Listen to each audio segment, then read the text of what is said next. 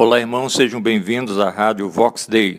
Hoje vamos falar sobre a unidade que agrada a Deus. Deus quer que o seu povo seja unido. João 17, 21.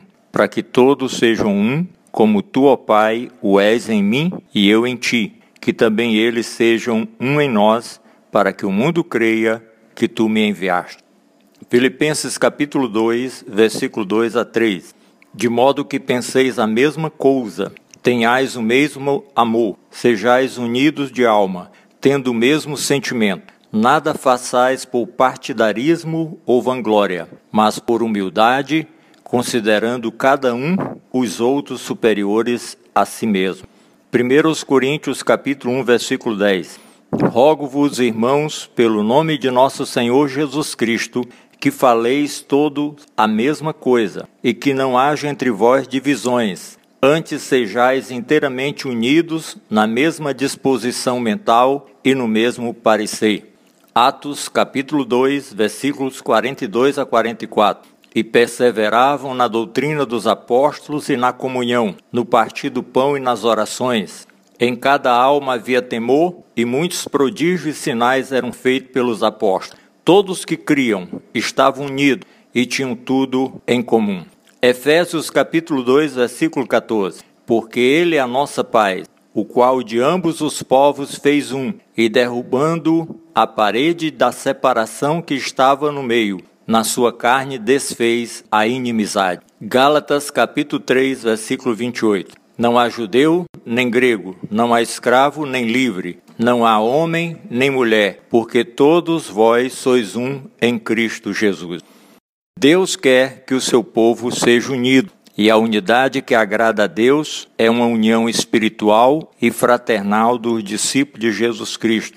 Todos os seguidores de Jesus Cristo, por meio do Espírito Santo, estão irmanados em uma mesma fé. São integrantes e participantes da universal, una, santa e apostólica Igreja de Cristo nesta terra. A unidade que agrada a Deus só é possível entre aqueles que creem, entre aqueles que praticam a palavra do Senhor. Por isso é possível esta unidade entre aqueles que realmente confessam a Cristo como Senhor e Salvador. Em João 17, 21, próprio Jesus orou em favor da união entre os seus discípulos, não a união de todos os povos, Jesus orou por uma união espiritual e fraternal baseada na permanência na fé na sua própria pessoa, o Senhor Jesus.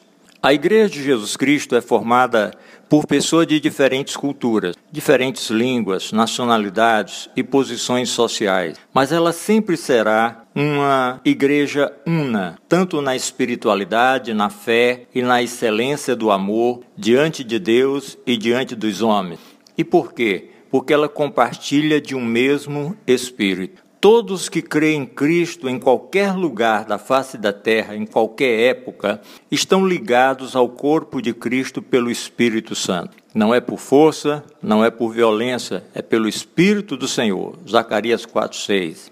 A verdadeira união entre os discípulos provém do agir do próprio Espírito de Cristo no interior de cada crente. Trata-se de uma ação divina no coração de cada um que crê em Cristo Jesus como Senhor e Salvador. Independente da raça, da formação profissional ou condição social, todos que creem em Jesus Cristo estão unidos pela fé, porque todos têm o mesmo Espírito. É o Espírito Santo que une os discípulos em um só corpo, a igreja, como sendo membros da família de Deus.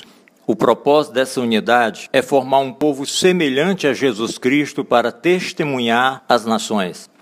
À medida que a imagem de Cristo é aprofundada no viver dos santos, a unidade espiritual entre nós, ela é mais visível e potencialmente convencedora de que somos verdadeiros discípulos do Senhor.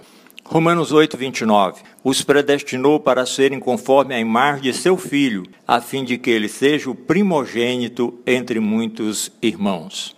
Lamentavelmente, observa-se que muitas organizações estão interessadas em promover uma, união artificial entre as religiões e este movimento é denominado de ecumenismo, na verdade, um movimento político-religioso com a missão de preparar as pessoas para um governo mundial. Esse tipo de união artificial não agrada a Deus. Os registros bíblicos de uma unidade criada pelo homem, como no caso da Torre de Babel, trazem fortes advertências de uma união que é fora da vontade de Deus. Veja Gênesis capítulo 11, versículo 1 a versículo 9. A Bíblia não prega a união dos povos, a Bíblia prega a unidade do povo de Deus, uma unidade espiritual e fraternal. O Novo Testamento não ensina a união de todos os povos sob uma mesma bandeira religiosa. O Novo Testamento ensina a unidade espiritual e fraternal entre os discípulos de Jesus Cristo. É assim que deve ser, é assim que pode ser, unidos na mesma fé, tendo o mesmo espírito seguindo as orientações da mesma palavra, vivendo dia a dia o amor fraternal que nos une e que nos fortalece. E que Deus nos abençoe rica e abundantemente.